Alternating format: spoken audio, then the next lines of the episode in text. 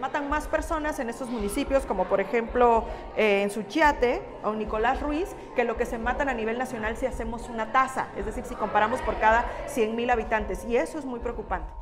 En Chiapas, el uso de las armas de fuego en la comisión de delitos incrementó en un 18% de 2018 a 2023, según el Observatorio Ciudadano Chiapas. Hubieron bastantes eh, descensos en comparación al inicio del sexenio, es decir, a 2018, que fue eh, el año con el que hicimos eh, la comparación. Y bueno, hay importantes descensos en delitos de robo como robo a casa habitación, robo a negocios, robo de vehículos. Sin embargo, lo que se incrementa aquí es el uso de la violencia al cometer estos delitos. De acuerdo a la Asociación Civil de enero a diciembre de 2023, se observó un aumento en feminicidios, homicidios dolosos y otros delitos graves.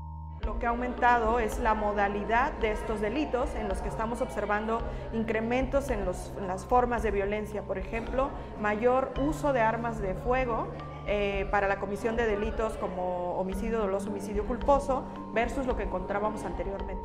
El Observatorio Ciudadano reportó que en una semana Chiapas registró 134 homicidios dolosos, 9 feminicidios, 194 homicidios culposos, 5 secuestros, 5 casos de extorsión, 206 robos con violencia y 268 robos de vehículos. Hablamos de un fenómeno que es muy complejo, ¿no? Entonces no podemos medirla con precisión como cuánta lluvia cae. No, no tenemos un indicador que nos diga esto es seguro o esto es inseguro. Lo que tenemos son distintos elementos que medimos y uno es la percepción y otros son los indicadores de incidencia delictiva.